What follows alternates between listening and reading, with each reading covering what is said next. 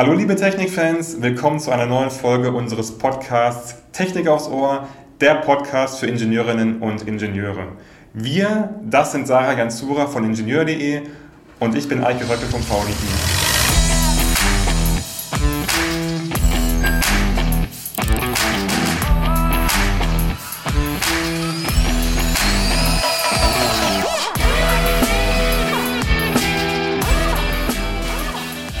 Beschäftigen wir uns mit einem Thema, das für uns alle sehr relevant ist, nämlich der Trinkwasserhygiene. Und Sarah stellt unseren Gast jetzt erstmal vor. Ja, sehr gerne. Hallo zusammen. Wir haben heute Arndt Birschkens bei uns zu Gast. Er ist Sachverständiger bei der Handwerkskammer Mannheim und Fachreferent für die Thematik Trinkwasserhygiene. Ihr findet, wie gewohnt, alle wichtigen Links zu dieser Folge in den Show Notes. Ja, hallo Herr Birschkens. Erstmal vielen Dank, dass Sie heute da sind. Hallo, guten Morgen. Und vielleicht zur ersten Frage, haben Sie denn heute Morgen schon Leitungswasser getrunken? Ja, in der Tat habe ich heute Morgen sowohl Leitungswasser getrunken als auch Wasser, man sagt, für die Körperreinigung genutzt, das heißt zum Duschen und zum Zähneputzen. Was ist denn eigentlich der Unterschied zwischen Leitungswasser und Trinkwasser? Weil für viele ist es eigentlich, glaube ich, das Gleiche.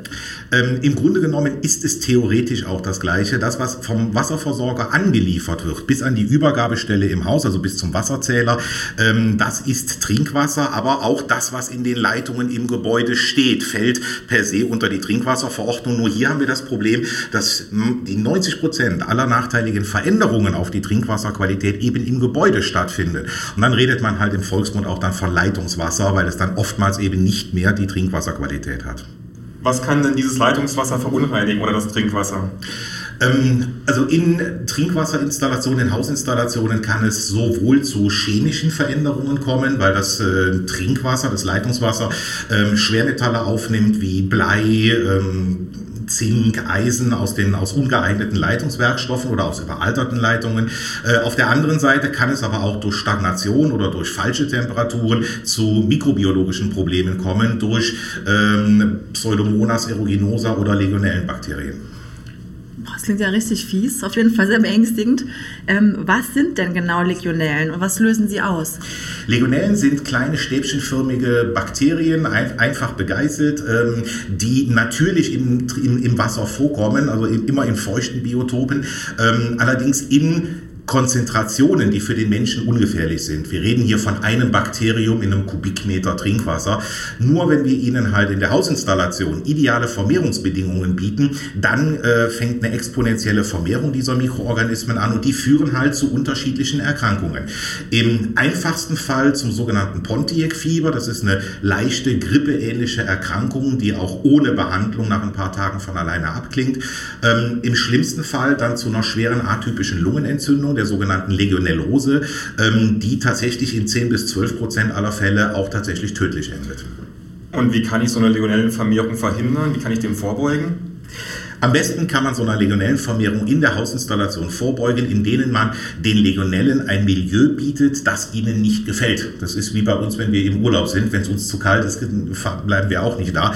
So, das heißt, in dem Fall Wasser muss fließen. Wir brauchen einen regelmäßigen Wasseraustausch in den Leitungen, spätestens alle 72 Stunden. Und wir müssen die passenden Temperaturen einhalten. Das bedeutet, das kalte Wasser muss kalt bleiben, maximal 25 Grad, besser 20 Grad nicht überschreiten. Und das warme Wasser Wasser muss auch richtig heiß bleiben. Das heißt größer 55, größer 60 Grad. Und äh, bitte keine Energieeinsparung im Warmwasser. Okay. Gibt es sonst Tipps, wie ich mein Wasser noch sauber halten kann? Also was kann ich selber tun?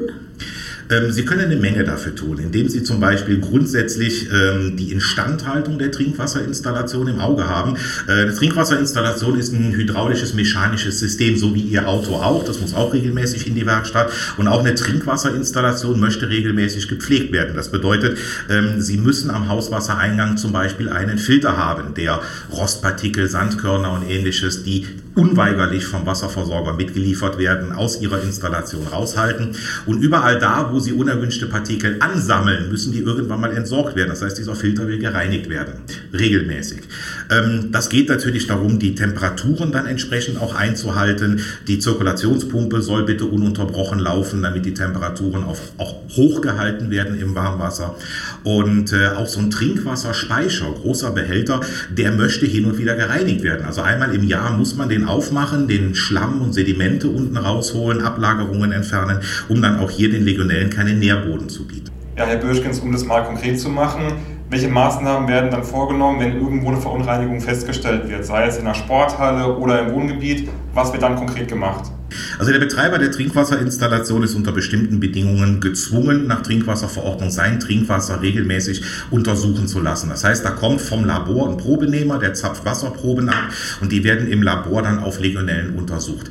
Bei öffentlichen Installationen macht man das einmal im Jahr mindestens. Bei gewerblichen Installationen, das sind zum Beispiel Mietsgebäude, macht man es mindestens alle drei Jahre. Ähm, und dann bekommt man einen groben Überblick über den Instandhaltungszustand der Installation. Habe ich mehr oder weniger Mikroorganismen Mikroorganismen im Trinkwasser. Und äh, wenn ich dann feststelle, dass ich über einem bestimmten Wert bin, das ist der sogenannte technische Maßnahmenwert, und der erklärt sich von selber, ich muss technische Maßnahmen treffen, wenn dieser Wert überschritten ist, ähm, der liegt bei 100 koloniebildenden Einheiten pro 100 Milliliter, ähm, dann muss ich als allererstes eine sogenannte Gefährdungsanalyse durchführen lassen. Das bedeutet, ähm, ein Fachmann kommt in die Installation, schaut sich die gesamte Trinkwasserinstallation an und bewertet, welche potenziellen Risiken gehen von der Installation aus. Es kann zum Beispiel sein, dass der Trinkwassererwärmer zu niedrig eingestellt ist. Es kann sein, dass das warme Wasser in der Leitung nicht ordnungsgemäß verteilt wird oder ähnliche Dinge. Ähm, die müssen dann technisch beseitigt werden. Die Mängel müssen beseitigt werden.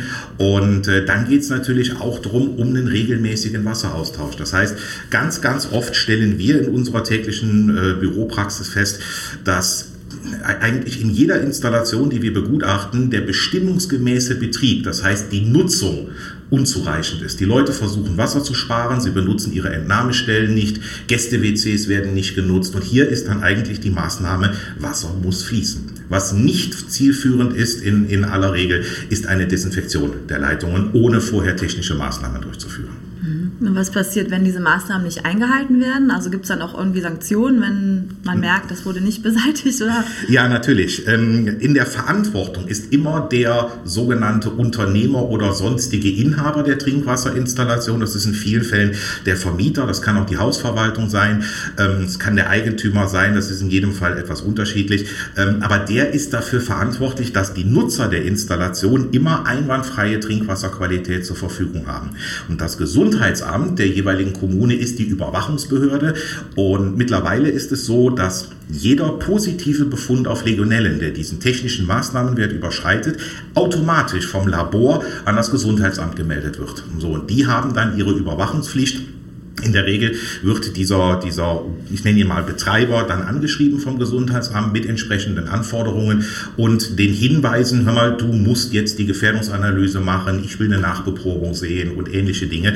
Und äh, wenn im schlimmsten Fall dann ein Betreiber diesen Aufforderungen nicht nachkommt, dann können die Gesundheitsämter hier auch mit Ordnungsgeld, mit, mit Zwangsmaßnahmen und, und ähnlichen Dingen dann arbeiten. Gibt es da aktuelle Beispiele? Also ein ähm, Fall, der jetzt sehr brandaktuell ist? Also ganz brandaktuell haben wir im Moment einen äh, sehr medienwirksamen Fall in Bielefeld, in einem äh, alten Pflegeheim der Arbeiterwohlfahrt.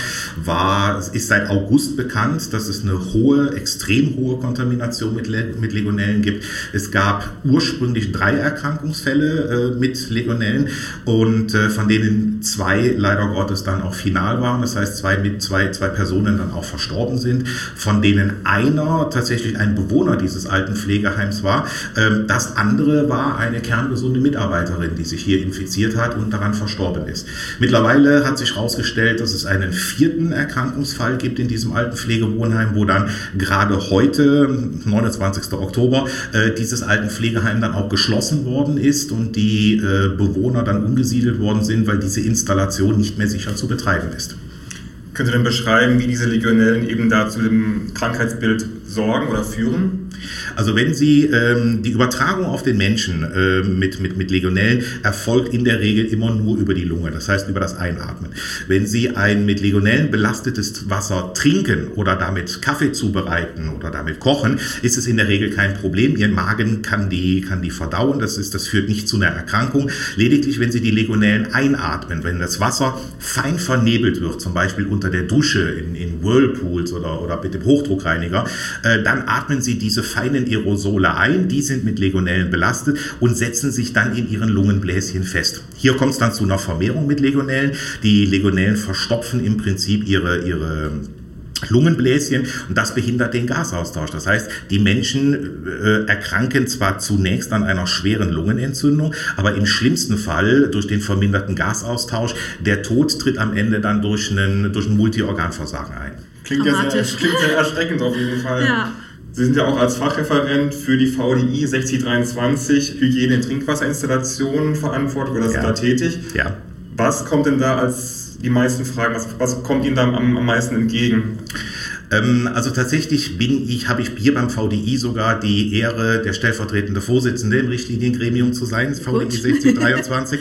Und äh, ja, ich bin eigentlich seit Anbeginn der Zeit, also seit es diese Möglichkeit gibt, Referent und, und Schulungspartner für die VDI 6023.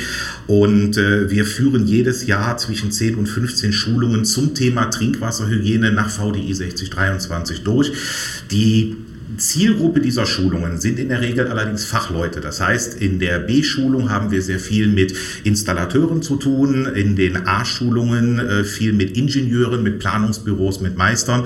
Und äh, Sie können sich vorstellen, hier sind sehr differenzierte Fragestellungen dann an der Stelle auch, weil ähm, die Leute von der Grundqualifikation, von der Berufsschule, von der Meisterschule dieses Thema Trinkwasserhygiene nicht so intensiv mitbekommen, wie es heute eigentlich sein müsste müsste. Und wir versuchen mit diesen Schulungen nach 6023 nicht die Berufsausbildung zu ersetzen, aber so dieses hygienische i-Tüpfelchen obendrauf zu setzen. Und da kommen dann, äh, um Ihre Frage konkret zu beantworten, sehr oft Fragen, ähm, ja, wie, wie oft muss denn so ein Wasseraustausch tatsächlich stattfinden oder ähm, welche Erkrankungen auch rufen den Legionellen eigentlich hervor? Sie müssen bedenken, wir haben hier immer mit Technikern zu tun die von der Hygiene, also von der Mikrobiologie in der Regel wenig Fachwissen mitbringen. Und das versuchen wir eben auch mit den Schulungen nach 6023 dann hier zu verknüpfen. Die technischen Maßnahmen basierend auf den hygienischen Gegebenheiten. Also meinen Sie, dass in der Ingenieurausbildung sowas auch mehr thematisiert werden müsste? Oder das sollte, da, das ja. sollte definitiv so sein. Ähm, hier in Düsseldorf an der Hochschule äh, wird ein neuer Studiengang gerade eingerichtet, ah, cool. der nennt sich HEAT, ähm, Heizung, Energie, Anlagentechnik. Und äh, das, der, also dieser Studiengang ist gerade in der Akkreditierung und der wird ein eigenes äh, Wahlfach bekommen, Trinkwasserhygiene, äh, was ich dann die Ehre habe zu dozieren, weil man auch hier festgestellt hat, dass man diesem Thema Trinkwasserhygiene mit den normalen Normen, die wir draußen haben, einfach nicht begegnen kann. Hier braucht es einfach auch dieses hygienische Hintergrundwissen über die Mikrobiologie und über die Folgen, damit man Technik und Hygiene einfach besser zusammenbringen kann. Und ja, um die Frage zu beantworten, auf den Meisterschulen und auf den, auf den Hochschulen ist es tatsächlich im Augenblick noch unterrepräsentiert. Aber als Nichtingenieur und Mieter einer Wohnung kann ich ja eigentlich gar nichts machen. Oh doch, da muss ich Ihnen leider widersprechen. Auch der Mieter hat hier einen ganz wesentlichen Anteil dran. Und das ist leider was, was ich auch in der täglichen Arbeit immer wieder höre. Ja, äh, die Legionellen haben wir ja bloß, weil mein Mieter oben zu wenig Wasser zapft. Ähm, das ist in manchen Fällen auch tatsächlich so. Wenn Sie sich vorstellen, Sie kommen in ein Mehrfamilienwohnhaus in eine Wohnung rein ähm, und die ganze Dusche ist mit Kartons und alten Kleidern vollgestellt, dann fragt man sich natürlich auch, wie wird hier der Wasseraustausch Austausch äh, äh, gewährleistet. So, und tatsächlich, wer, wer soll denn das Trinkwasser nutzen? Wer soll denn für den Wasseraustausch sorgen, wenn nicht derjenige, der drin wohnt? Also auch der Mieter hat hier eine Verantwortung für die Trinkwasserhygiene, indem er einfach für eine entsprechende Nutzung sorgt. Ungeachtet etwaiger Nebenkosten. Das ist dann so, ne? Wahrscheinlich, ja. ja. Das heißt also, wenn ich aus dem Urlaub komme und zwei, drei Wochen weg war, dann muss ich erstmal Wasser laufen lassen.